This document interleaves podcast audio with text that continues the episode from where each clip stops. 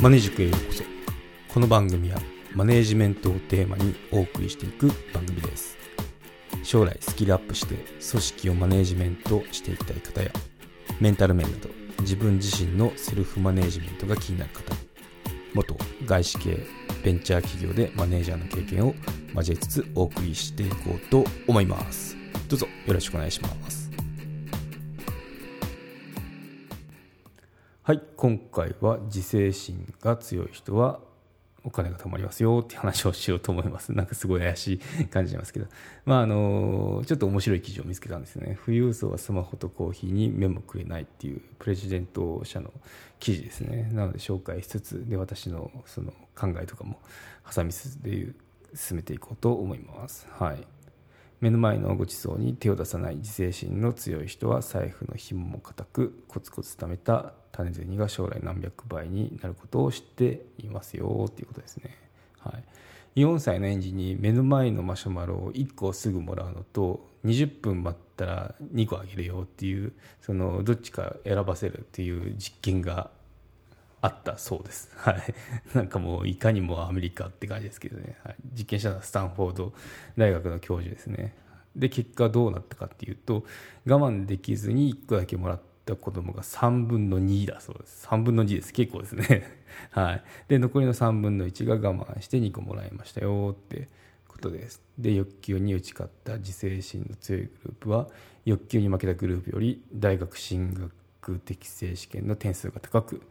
中年時の肥満指数が低くストレスにうまく対処するといった共通点があるそうあったそうですと、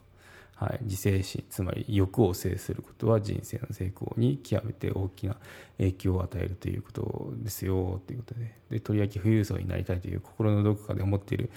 人はこの自制心を働かせて種銭を集めることが重要なミッションとなりますってことで。そうですね。やっぱ欲しいもん買っていくとそのお金ってどんどんなくなっていくんで あの買いたいけど本当に必要なのかっていう自制をしてで、うん、今じゃないなって思ったらそのそうすることで、まあ、株投資とかいろいろその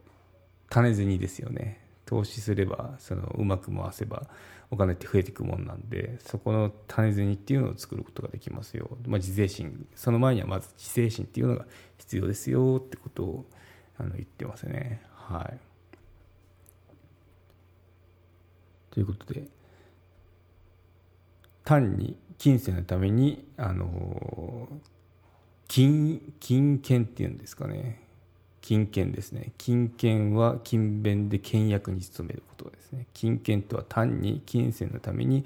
言うのではなく結局は自己の欲を制することに帰するのです。人には情欲というものがあってこれが自己を捉えようとする。それを制して身を慎み行い行いを正しく独立独独業死っていうんですかね。独行か。独立独行し人としての務めを全うとしてこそ人間界があるというべきだ。これは安田さんですね。安田財閥のその創業者が安田善次郎氏が書いた本の中であの書いた言葉だそうですね。はい。で、まあ、自制心を働かせる戦略っていうのがその4歳のマシュマロ実験と同じように3分の1はマシュマロにむしゃぶりつかないあの20分耐え切ったわけですね。でこの4歳児はまあ彼なりなりにその戦略があったと言ってますね。4歳児が考えた自制のための最大の戦略それはマシュマロを見ないマシュマロを遠ざけるといったものでした。ということでその我慢した3分の1のグループっていうのはもうそもそもマシュマロを見ると欲しくなるしっていうことなんで見ないように努めた20分そして20分耐えてマシュマロ2個を手にしたっていうこういったあの戦略ですね。はい、誘惑に負けたグループの子はそうした対策を取らず実験開始直後からマシュマロをガン見したり触って食感を堪能したり匂いを嗅いだりしてしまいましたということでもう完全にあの気持ちがそっち行っちゃったわけですね。はい。そうした子供はほどなく落胆落胆じゃない陥落し目の前の一個にむしゃぶりつきました。もう食っちゃったんですね、は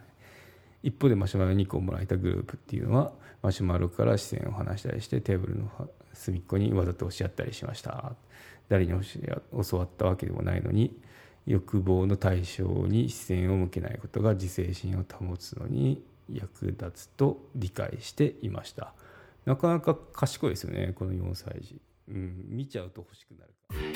マネジク有料チャンネルのご案内をいたします。有料版チャンネルマネジクプレミアムを Apple Podcast で配信中。マネジメントや人事など組織運営のことですので全体公開できない話もございます。有料会員は無料版では一部公開されていたエピソードの前編を聞くことができます。ご登録して応援いただけると励みになりますのでどうぞよろしくお願いいたします。